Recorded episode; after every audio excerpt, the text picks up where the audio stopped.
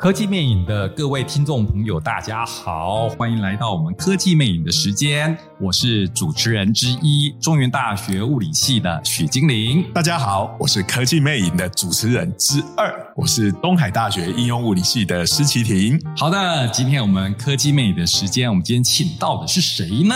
哎，这个头衔我每次在讲的时候都要花一点功夫，因为我们来的来宾都太厉害了哈，所以他们的头衔都非常长。今天我们请到的是国立台北艺术大学的副校长。，OK，他当然也就是教授嘛，那他还身兼这一个台北艺术大学艺术与科技中心的主任洪义平教授。嗯、呃，谢谢两位主持人。哎，其实我现在就在位在这个科技艺术馆，有很棒的展览嘛，哈。嗯，那。这个馆其实是学校的一个新成立的一个馆吗？还是怎样？是的，这个台北艺术大学其实从大概三十多年前就已经在呃涉足这个科技艺术这个领域，从科技艺术中心后来改成艺术科技中心，是是，然后后来有成立科技艺术所，然后再成立新媒体系，那这个科技艺术所后来就变成新媒体系的研究所。嗯，好，那所以过去这三十年来，其实培养了相当多的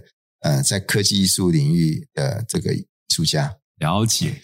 那我们这边还是要装熟一下哈，虽然我们看到副校长都非常尊敬，可是我最喜欢装熟，虽然是讲一下哦，这个洪一平洪老师哈。嗯。那大家听到我们今天为什么会请到台北艺术大学的老师来讲？当然，刚刚洪老师已经讲到了，就是科技艺术啊，这是我们现在时代的一个趋势。这个应该解答了许多听众朋友刚才心中浮现的疑问。我们不是科技魅瘾吗？怎么会是在艺术大学？因为现在就是在。现在这个年代，这个科技跟艺术已经越来越紧密的结合在一起。没错，而且今天呢，我也必须说啊，装熟的原因就是我跟洪老师虽然今天是第一次见面，可是我久仰洪老师大名呐，哈，因为原因就是我太太，然后其实就是在做这一块的研究，她还担任过洪一平老师的博士后啊，跟洪一平老师一起编过科技与艺术的教科书啊，哈，哇，所以这个洪副校长等于是。你太太的老板，那就等于是你的老板的老板，是老板好这样子，老板的老板好，不好意思，你不要少了一级啊。所以今天哈来跟洪老师聊聊，其实我很开心哈，而且呢，身为科技人哈，洪老师是科技艺术方面的权威。不过来回顾洪老师的求学经历，是不折不扣的科学人、科技人的出身嘛。因为我没有弄错的话，洪老师本来是念台大电机的嘛，念台大电机的时候。哦，好像还参加了台大美术社，所以那时候就对美术很有兴趣吗？是的，呃，我在台大的时候参加很多社团，嗯，包括摄影社啊，但是花最多时间的还是在美术社，因为在那边可以这个学到各种绘画的技巧。那时候自己会画画吗？这个我就要来插一下洪洪老师的花。我大学也是清大物理系，然后我是也是参加了清大的。美术社，哎呀，新大这个哦不叫美术社嘛，如果没弄错的话，叫画画社，常被我们笑。对，这个不叫美术，叫做画画。哎，听起来就比较随便的，比较可爱。有没有装什么可爱？我们就装可爱。我们的老，我们社团的指导老师是从那个新竹师院的教授来，而新竹师院是培养国小师资的，所以我们那位老师在教我们的时候，就真的也好像在教小学生嘛。所以你们真的有画画？那洪老师那。那时候在美术社的时候是做什么样子的活动呢？呃，也是画画，这个画画，这个素描啊、水彩、油画、版画都做这样子。哎，怎么感觉上等级不大一样？人家是美术，你是画画，可是他们 做的事情虽然类似的，可是感觉上就是比较艺术气。不敢，不敢。摄影也是这方面的嘛，对不对？对，摄影。哎。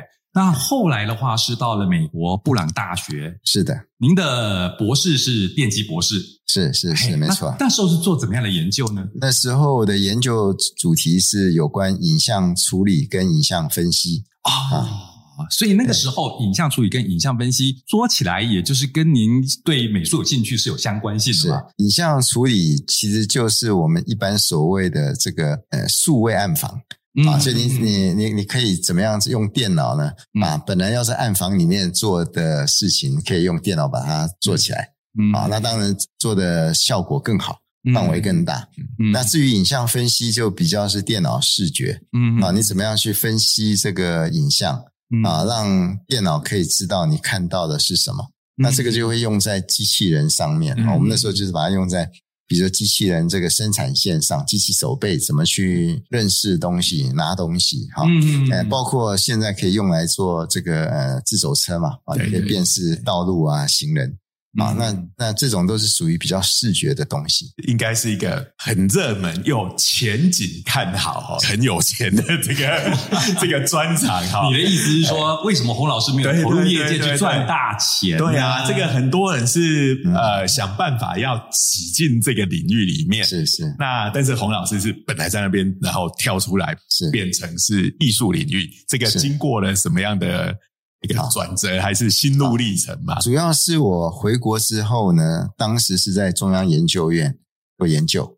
那那时候国家在做数位典藏计划啊，数位典藏计划。那数位典藏计划那时候呃，当然就有很多博物馆了啊啊，包括啊这个我们中研院自己有这个历史陈列室，然后在建中对面有一个历史博物馆啊，好，那我们都有跟他合作过，后来就跟故宫博物院合作。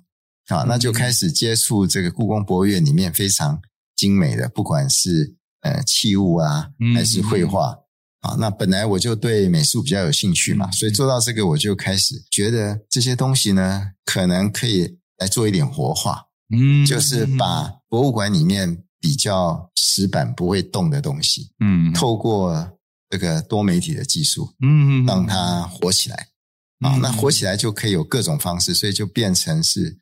试着有时候就去做一些创作啊，比如说我们那时候碰到毛公鼎，那我们就想说这个毛公鼎呢，可以让它吸起来，然后你可以跟它做一个诶，好像合一的互动，嗯啊，对，那那个时候就是就会开始去想说，怎么样用科技呢来表达你想要表达的，比如说我刚刚讲的这个毛公鼎，这个叫点石成金，然后让它。可以物我合一。啊，然后我们那时也用做了一个魔幻水晶球，是，是，是，就是。把这个故宫的呃翠玉白菜数位化以后呢，把它放在一个浮空投影里面，然后透过一些设计，让你觉得好像那个翠玉白菜是在水晶球里面，那你可以移动它。哦。其实听了洪老师的一个举例，大家应该就比较有感觉了。传统上我们逛故宫就是看那个橱柜里的东西嘛，那现在就是多了很多利用科技可以跟它互动的成分嘛，是多了一种新的体验。这个数位典藏这个计划主要是跟故宫的合作，还有跟哪些地方合作呢？嗯，其实那时候有跟历史博物馆啊做唐三彩，然后后来就是有跟故宫做，然后呃做了故宫之后，又去跟敦煌。啊，那时候就是因为敦煌这个他们的石窟呢，是历史上那个敦敦煌那个地点那个敦煌，对 对对，在大西北的那个敦煌，就就跑好好远就对了。是是，当时为了做那个敦煌，其实光是谈就谈了三年，啊，每年都去一次，然后做又做了三四年，呃，可能最后也做了五年左右。哎呀。这个要去敦煌不容易，可是透过科技的力量，可以让我们感觉到那边的美术的美哈。就我们现在的这个想象的话，穿越这种空间的限制的话，可以运用的科技之一就是 VR 嘛，就是所谓虚拟实境。如果没记错的话，洪老师您在那边也做了很多这种相关的研究嘛？是是，那时候其实一开始在敦煌做的时候，嗯，我们那时候是先做互动，用互动媒体的技术来做敦煌的石窟的呈现，嗯，好。说你你可以在那个好像在石窟里面拿个手电筒啊，然后所以你就照着这个一个大荧幕面的这个壁画，如果已经是属于。斑驳的，一照到就会变得复原起来。哦，哎呀，对，那那 好像什么电影、游戏里头都会出现的场景。这个不止你可以到敦煌那里身历其境，你可能还穿越时空到他那个画，还是好的，还是新的的时代。对对对，那那个就是所谓的数位复原。嗯啊，因为你实际复原，万一复原错了，就没办法改了。我记得好像看过一个新闻，就是有人复原，然后那个复原员把他自己的创意。加进去造成一些麻烦，就是说，哎，这个完全跟原来的不一样了。对，你用数位的就可以数数位就是你不小心复原错了没关系，如果有这个专家说哦，这个地方不应该这样，那你就回到电脑里面把它改一改就回去了。哎，哎，所以数位复原比较没有压力啊，好，比较没有压力。那我们那时候因为在做数位复原，啊，选了一些石窟，然后做不管是三 D 的，比如雕像已经不见了，让它长出来，那你只看到。那个脚或是一个狮子的尾巴，那狮子长什么样子，你就把它复原出来。哎，等一下，这边我就有疑问了。那黄老师，我们怎么知道它本来是长什么样子？它还有别的东西，有什么其他东西可以参考吗？对，那时候其实我们是跟那个中中央研究院施守谦院士合作的。嗯，他是带了一些他的学生，他们学生会到处去找资料。呃，六十一窟有一个文殊骑狮像。哦，文殊菩萨那个文殊骑着狮子，对对对，然后看呃庙里面的狮子都长什么样子？那有些古庙嘛，对不对？古庙那他就去看那个以前的狮子是长什么样子，他去采集这些资料。然后一方面也会看这个敦煌里面呢，这个壁画还是会画那个狮狮子是怎么样的？他是综合这个呢，就想说哦，那以前这个狮子。该是长什么样子？那我们我们再根据他们的描述呢，他们提供的资料做三 D 模型，把它做起来。嗯，那那就是一个本来已经不见的文殊骑狮像，嗯，那就会跑出来了。这就是让它呈现出来。那这个本来我们是用互动多媒体在做，就呈现在这个荧幕上而已。嗯嗯嗯。那刚好。我们在做这个过程中，刚好那时候是 Mark Zuckerberg，就是脸书的老板，很有钱，他去去买了那个眼镜 Oculus，他花了二十亿美金啊，买了一个还没有产品的公司，这样。哎，那那那时候我们就想说，哎，那现在已经有这么便宜的眼镜，那我们是不是就可以把这些本来复复原的东西就放到这个眼镜里面？所以那时候就。呃，开始做这样子的 VR 的所谓的呃历史机的一个复原，了解了解。其实从洪老师的叙述，我差不多可以猜出那个时间点嘛，因为差不多就是祖伯格买这个 VR 的这个公司的时候，对，差不多应该是二零一六年那附近吧，对，对不对？二零一六是 VR 元年，他大概是二零一四买下来的啊。那那时候他已经有一些实验机，所以我们有看，我们有买到那个实验。专门给实验室用，不是给一般所谓玩家啦，VR 玩家。那大家都是二零一六 VR 元年的时候买的。不瞒洪老师讲，我家里就有买一个，那时候我就 我也他这个徐老师就是因为也可能受了太太的熏陶哈，是就是这种。科技艺术新玩具的爱好者，就每次有新产品出来，就自愿去当白老鼠。我是负责花钱的，所以差不多那个时间点，我也有去买来重生一下。所以，这个洪老师在这一段做这个数位典藏的时间，您都是在中研院吗？还是呃，没有。前面那段时间，在二零一二年之前，我是在中研院。是。那当时因为台大成立了一个这个资讯网络与多媒体研究所。所以他是可以做一些多媒体的东西，嗯，那所以那时候也会去收一些学生，是不管是设计背景的，或是艺术背景的，嗯啊，那所以那时候也是因为这样，我就从中研院就转到台大任教，嗯嗯，啊，那在那里我就就从等于说从资讯所到了这一个网络多媒体研究所，是。啊，在那里我就开始把很多的研究呢。从原本比较影像处理、影像分析的，转到了多媒体的技术的开发以及它的应用啊，怎么样用在记忆的保存啊，或是本藏的活化啊，嗯嗯啊，在在这上面，所以这样这样听起来就是好像有点渐渐渐渐一步一步踏过来，对对，本来其实毕业之后也是在资讯所。是，刚好就是因为做了这个数位典藏的工作，然后就越来越往美术这方面靠拢了，所以又到了这个多媒体的这个对。新新设的台大的这个所。对，那张大千也是到了敦煌石窟啊，看到这些很美的壁画，嗯，对他的这个绘画功力增加很多嘛。嗯，那我想我我们也是有一点佛缘，因为那时候我有跟圣严法师在做一些。禅修，嗯，也许因为这样不小心就就到了敦煌去了，哈，那到了敦煌就看到这些东西，那就更激发我们觉得好像应该可以用这种科技来做一些呃你想表达的东西，所以我们那时候有就开始做一些像呃微笑墙，后来变微笑佛。其实我们那个作品微笑佛有在呃临时电子艺术节。展览过，回来以后呢，那个法鼓山嗯那边校史馆也有帮我们收录进去。那是一个呃数位艺术作品啊，哎这样会是一个互动作品。哎，所以要要请教一下，所以微笑佛或者是微笑佛是指那个佛会微笑吗？呃，那个微笑佛，我们那个作品其实是一个互动作品啊，哦、它是一一面墙，嗯啊，所以投影机打上去，你就看到很多的人。嗯、这时候你只要在那个展示墙前面看着很多人，在那个墙里面很多人，你看到某个人，如果你觉得某个人有点好笑，你就开始笑。当你笑的时候，我们摄影机会把你的微笑 capture 下来，然后那个人呢，就慢慢的会变成你。哦以 所以你就发现哦，你对他笑，原来你是对自己在笑。嗯，然后这个时候呢，四周的那个人呐、啊，就会开始大家转头来对着这个人笑。也就每个人都笑起来，本来大家都没有什么表情的，嗯，然后因为你的笑容呢，使得所有人都笑起来了，嗯，然后呢，接着你如果不断的看，那个笑容就越来越多，然后到了某个时候呢，哎，整个墙面就都会是你的笑容，每个人都会变成你，你看着对他笑啊，原来你在对自己笑，所以我们想那时候那个作品想表达的是说，其实每个人心中有佛啊，啊，当你开始笑的时候，对着别人笑。其实别人也会就跟你笑回来。最后呢，其实你创造的这个世界。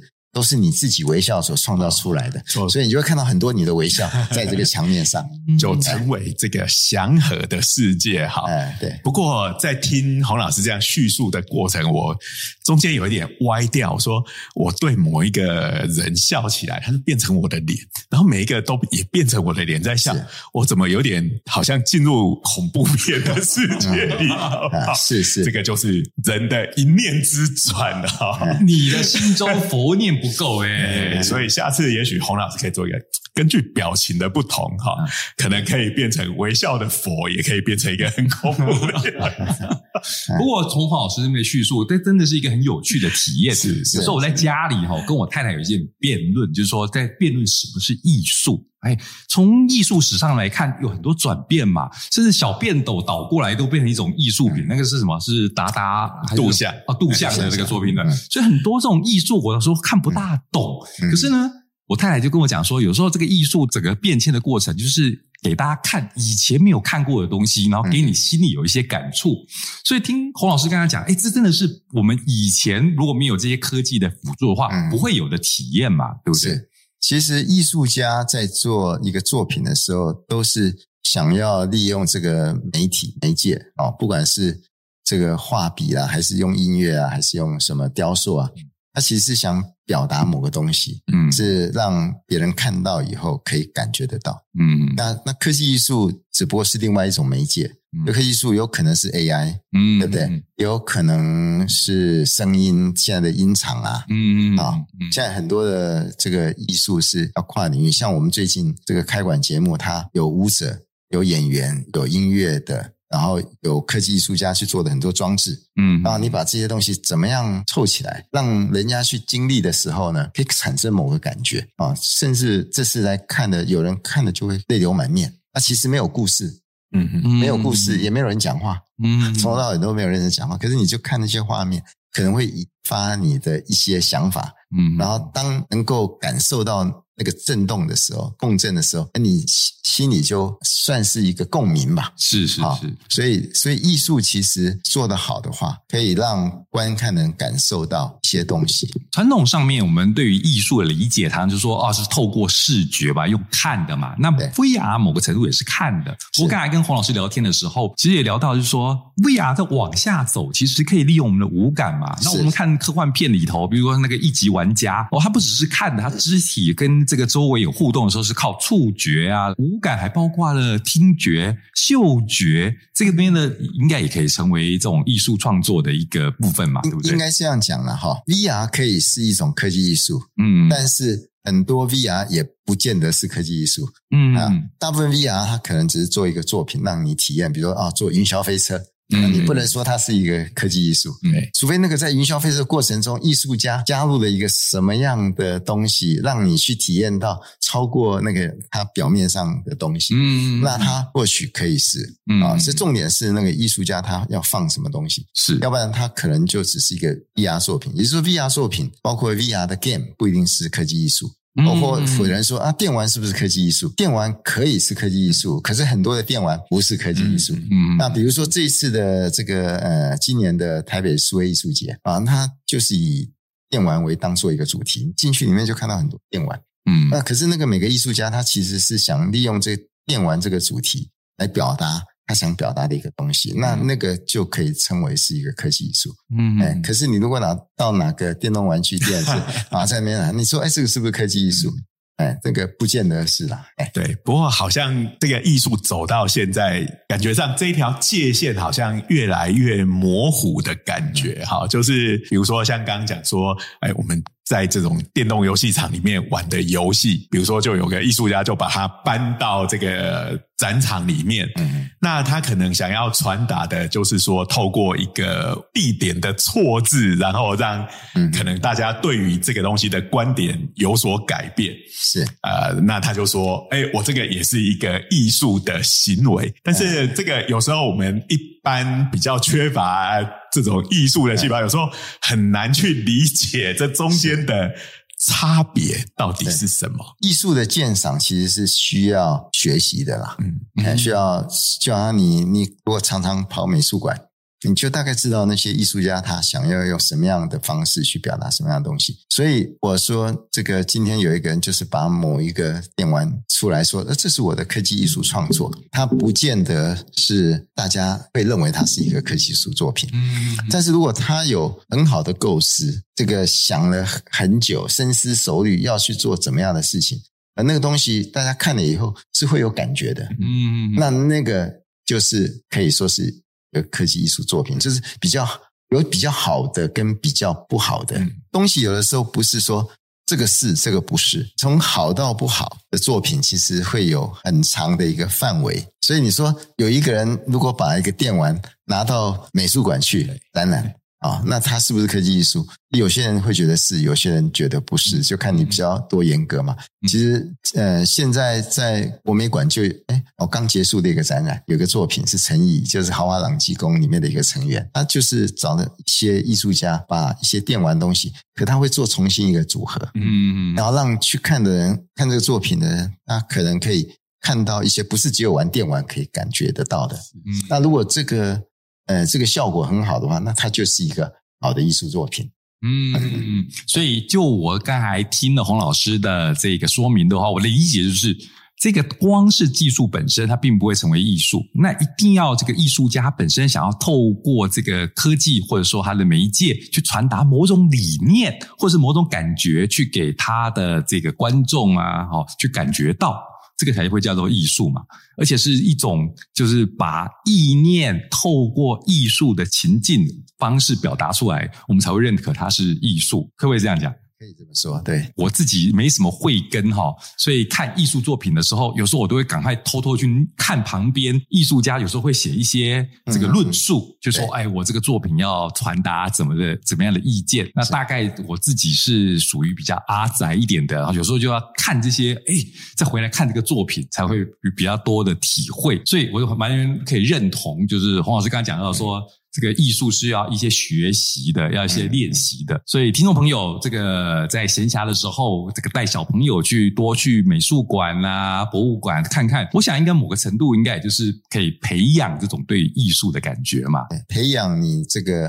敏锐性的观察的敏锐性，因为透过艺术家的手法，他的语汇，他们有些东西你看久了就可以看出一些门道。艺术家有两种啦，有一种是他觉得他的作品摆在这里是不需要解释的，嗯，他甚至会给你写一个他作品叫无题，哎，那就是让你自己去看，是啊，就好像呃，有些人要看看电影会想先看看剧情，有些说啊，你不要剧透。对你你就是就是坐到那里去感觉全新的感受，看你能不能感受到这个呃导演想要你你你感受到的东西。好，是是是是。那刚才我们有提到像 VR、AR，这就很典型的现代科技进入到艺术一起结合的例子。那刚刚洪老师也有提到一个，就是 AI，啊、嗯，这个大概就是这一年来这种生成式的 AI，好，是。那事实上，在这个绘师圈或者是这个绘画创作圈里面，其实引起蛮大的争议的。好，这边我也要插嘴一下，这个东西在我家也造成很大的争议。然后我说，哇，这个东西画的超漂亮，你来看看这个 AI。创造出来的艺术，我太太有时候就很不能认可。她说：“这不叫艺术。”哎，我这边想要问问看洪老师的看法，就是说这个 AI 的创作，它到底算不算艺术？或者说怎么样的情形下、情境下面，或怎么样的脉络下面，它才会被认可成艺术呢？你如果去想象以前呢，画家画画是个艺术，所以呢，画家有时候就会去帮贵族。画人像，对，对，对不对？哎，画的很漂亮啊！这个还是很多。现在我们看到艺术作品也是人像嘛，是啊。那后来就有摄影机啦，对，摄影机咔嚓一下就拍下来了。是，所以应该是当年摄影机出来的时候，大概这个绘画界可能也是一阵恐慌。对，那说你这个不算艺术啊，你咔嚓就下来了，这怎么叫艺术嘞？好，那但是你看现在还是有有些摄影师，他的那个摄影啊，也是咔嚓一下，可是很贵啊。对，是是是，因为他咔嚓下来跟你咔。擦下来就是不一样，因为他会去看那个光线，嗯、会去调光圈，或许会、嗯、会去这个取景，或者他可能会在某个地方等很久，嗯、就是要等几个东西。那等了以后，他可能还会做一点这个后处理什么的。嗯，所以摄影作品呢，后来也可以变成艺术。那 AI 是这样子，就好像摄影机当时就只是被拿来当做一个呃工具，工具当做艺术家去表达的一个工具。现在 AI 呢，如果有艺术家拿它来产生一些本来没有 AI 它做不出来的东西，可是它如果做得很好的话，做出来这个东西让你有感觉，最重要是它做出来东西让人有感觉。好，那那样的话就是一个好的艺术品。所以艺术没有说是或不是呢，又是比较不好的，然后越来越好。那有一个很棒，大家都觉得哇，一看到马上就感受到了，然后就甚至多少人哎是共鸣哎，可能搞不好有人看了就会开始痛哭流涕的啊。像我们这个节目，有人去看了以后，他就会开始流流眼泪，表示他有共鸣嘛。是是，好，表示他有共鸣。所以一个好的艺术品是能够。因为是艺术家的创作，而让观赏者也得到一些共鸣，或得到一些启发。哇，这个艺术这个东西的这个范围真的是越来越大。对啊，就跟刚才洪老师讲到的，就是科技这个发明啊，它就是增加了这个艺术家表现的这种手法、空间啊，有更多的这种创作可以发挥的。嗯嗯。其实刚才有跟洪老师聊到这个，我们现在高中课本里头就有这个艺术与科技嘛，嗯，对不对？那就是就是跟现在的高中生讲到什么样子的方法可以来表达艺术嘛？是是。所以现在洪老师，您在学界里头，包括现在这个您的名片上面写的，就是文化资产与艺术创新博士班教授。那现在如果来念这种相关的博士，他们的背景大概会是怎么样的？因为像洪老师您自己完全就不是做创作艺术上来的，那我很好奇，那现在这这一块的话，来的学生的背景会怎么样子？我现在是在文资博班的哈，是文心博班，是是文化资产啊跟艺术创新。那这里面的学生呢，其实是他可能是有些是博物馆学的，他不见得是做创作的。他可能是做管理的，但是如果他做创作，他也可能去做艺术创新的。啊，那甚至我们开的课也可能会有新媒系的学生来修。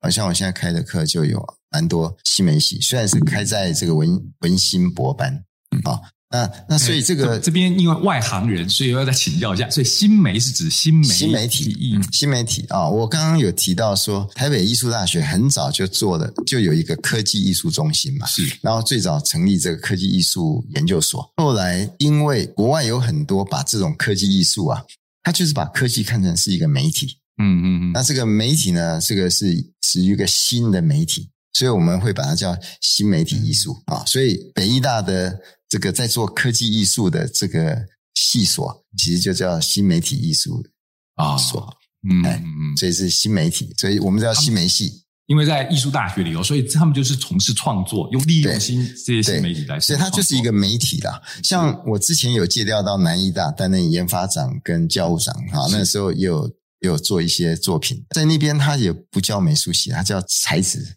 啊，就是等于是说我是在做这个用什么样的 material 在做我的创作。啊，所以它都是一个你你拿一些材料，嗯。啊，你常常看到这个美术馆或者那有一个有个作品，他会说他用什么样的嗯。材料在做这个东西。那在北艺大这里，我们就叫新媒体，就是一个比较新的媒体啊。也就是我不去做这个旧的媒体，比如说，哎，我用颜料的那个是旧的媒体啊，用画画啦、雕刻，或是你用木刻，那是旧的媒体。那现在是一个新的媒体，那新的媒体。它有可能现在是生成式艺术，嗯，我就写个城市啊，嗯，这个城市就帮我产生，嗯嗯，一个一个世界，是 啊，可能是二 D 的，可能是三 D 的，啊，可能是一个元宇宙，那城市就通通产生了，对不对？好，对，所以那那个这个城市就变成我的新的媒体嘛，哦，AI 或者是我我我拿 ChatGPT，有人就叫 ChatGPT 帮他写小说，对，可是可能。这个如果要它变成艺术，也不是不可能。如果这个人呢，不断的跟 ChatGPT 讲，然后一直去修改它里面的东西，然后最后出出现了一个很厉害的小说，这个作品，说它是不是一个好的作品？完全看这个作品出来，人去读了它，有没有办法有那个感觉嘛？嗯嗯啊，对。那刚刚洪老师也提到了另外一个关键字，就是元宇宙。哈，嗯，那么元宇宙这个关键字，感觉是比这个生成式 AI。上一代的更广泛，对，它更广泛。啊，之前有炒作了一阵子，然后现在有点退烧了哈。啊，不过之前呃，炒作归炒作，我们还是觉得说它可能其实还是会走向那个方向去。那我想元宇宙这一块应该对于所谓的科技艺术这一块的影响，应该也应该是很大的。好，因为这个元宇宙这个东西是这样哈，在这个人类现在的社会呢，常常都会有一窝蜂啊。嗯啊，嗯，一下说啊，AI 起来了，然后又下去了，哎，过一阵 AI 又起来了，又下去了。那那 AI 是上上下下好几次，哎，这一次终于要起来了哈。那这次可是到了某个时候，你可能就真的已经挡不住了。啊，那元宇宙其实也不是一个新的东西，从以前大家都有人在讲嘛。嗯，那其实人家讲 VR 的时候就已经在开始往元宇宙，不过 VR 不等于元宇宙。嗯，好，元宇宙是一个更大的东西。啊，那这个东西现在因为。有 VR 的科技已经到了某个程度了，嗯啊，就是你这个头盔要够好啦，对不对？要够轻，要够轻啊，戴起来不会不舒服啊。是是是。好，那可以呃，到某个程度的时候，等于说，当这个呃 device 也 OK 了，然后计算速度也够快了，那可以让你看得到、听得到。啊，那现在。触觉、嗅觉还没有那么快，但是慢慢也会赶上来。当这些技术都越来越好的时候，我们所创造的元宇宙就会越来越像。啊、哦，那就可以让你越来越沉浸，然后就可以有越来越多的应用。那对艺术家来讲，这是一个非常大的机会，因为这就是一个媒体嘛。嗯，他去呈现一个东西，让你去感受到。以前画家就是给你看一幅画，对对，对。啊，音乐家就给你听一个曲子，而且这个有点像是你画一幅画是就从一个空白的画布开始，是，是现在等于是一个空白的宇宙，对对，让你去把它整个把它创造出来，是空间加时间，对，对，对啊。是让你尽情的发挥，所以就变成这些艺术家，他的工具更厉害了。他可以有 AI 帮忙，可以有 VR 帮忙，甚至他很容易在这里面啊去传播到线上啊。以前要大家来看你的戏，要到我戏剧。戏剧厅里面那只能有多少人？那你这个做得好，以后透过线上，每个人带上这个，哇，就看到。那看到以后呢，要给钱呐、啊。可是以前如果是没有区块链或 NFT 的话，我就下载，我就随便看呐、啊。对对。但是呢，你现在如果有这种所谓的数位资产管理的东西，哎，你没买他的 NFT，你看不到，嗯嗯，对不对？哎，那然后他那这个是一个所谓这个 economics 的。对的一个这个 infrastructure 整个就起来了，那他就会鼓励更多的艺术家去创造新的东西。所以就是像这个 NFT，它真正要发挥它的这个能力的时候，可能就是是在元宇宙也成熟的时候，等于是在里面的货币一样。而不是像前一阵子大家在那边吵，呃，买一张很丑的猴子的图 要花多少钱？现在已经通通变得不值钱。所以有人有人说 NFT 就是 JPEG，那是因为他不是很了解 NFT 啦，它就不是 JPEG。嗯，NFT 其实是它是一个数位资产的管理的工具。你当然可以管理 JPEG，对，可你还可以管理很多很多的东西。在元宇宙里面，任何一个你所看到的一个数位资产，元宇宙里面可能会有一张椅子、一张桌子。啊，你这张椅子就是比那张椅子漂亮，我就要坐这张椅子。嗯，好，或者有一件衣服。啊，那些每一个都可以是 NFT，所以大家会有这样的误解，其实就是因为整个元宇宙的这个生态系还没有完成的关系。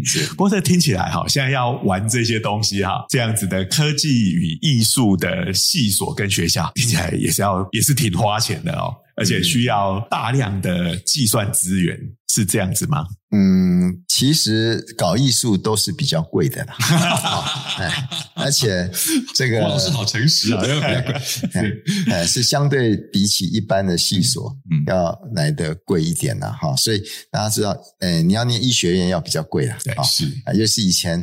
以前如果还没有这个所谓虚拟解剖的时候，一个大体哇很贵啊，对不对？你要去解剖一个东西，你要走那个怎么来啊？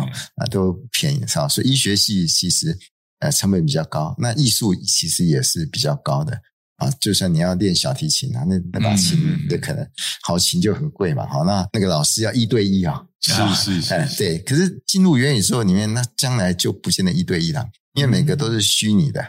啊，所以他有办法，因为元宇宙的关系，让教育，尤其是艺术教育，也许会有一个新的可能性。所以反而有可能会省钱哦。嗯，是是，就是当这个呃技术越来越成熟的时候，它就会开始。呃，会比较省，会有一些这种效益对出来，可以弥补我们在这种硬体或软体上面的投资。对对对，有时候我看到现在的科技艺术创作，我觉得现在的这个科技艺术创作相关的艺术家超厉害的。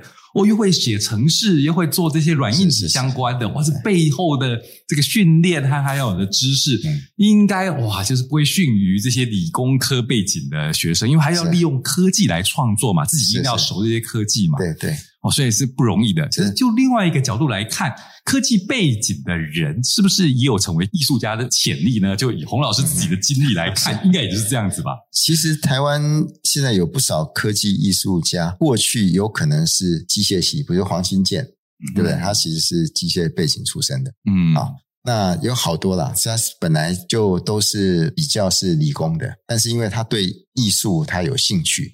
他就会慢慢的往这条路去靠拢，会多花一点时间在上面。那慢慢的有一天，他可能就变成做很多科技艺术作品。嗯，啊，那当然不是每一个搞科技的都有这样，因为艺术家他他有他的一个特质啊。嗯，哎他必须是对艺术或比较敏锐的。嗯，他他对于表达他比较有一些想法，比较能创新的。嗯嗯，那他那个创新不是说只是工程上的创新，嗯啊，而是还要。对人的感觉是有一些是是是这个特别的。听起来不只要理性，还有感性的面向上面，对，对，对，哇，所以这个不容易啊。那无论如何，可以从这个洪老师这个一路上面的经历，还有包括您刚才讲到现在的发展，我觉得科技艺术后来的发展哦，真的未来会越来越多样化，越来越国际化，越来越这个叫做元宇宙化哈。这个时代充满了各种可能性。嗯，这个各位听众朋友应该也可以充满期待。我们作为这个想要当创作者。仍然有他的机会，只要像洪老师讲的这样够敏锐啊，有这个机会。那作为像我这种没有什么艺术天分的，可是作为一个单纯的这种观赏者，我也很期待未来这个科技艺术有可能有更多更有趣的这个作品，让我们这些这些观众哈得到新的体验，这是太棒的一个时代了。对，还有。在，因为时间也快到了，是的，还是要提醒一下我们的听众朋友，在北艺大这边有个很厉害的这个科技艺术馆，经常会推出很赞的展览，没错，大家要多注意，然后有的话经常来参观这样。是的，如果你运气够好，可能会遇到洪老师，还可以说不定顺便帮你导览一下。是是，听我们在这边聊了半天，可能不如你直接来。看一下这个展览，给你的感受会更加的深刻。好，真的真的，哎呀，太好了。OK，那今天时间差不多了，非常感谢洪老师今天来到科技魅影，那也欢迎各位听众，那个未来继续听我们的科技魅影，支持我们科技魅影相关的各种这个文字或影像。那今天我们就到这边啦，好，谢谢洪老师，好，谢谢谢谢谢谢各位观众的收听，我们下次见，拜拜，好，谢谢。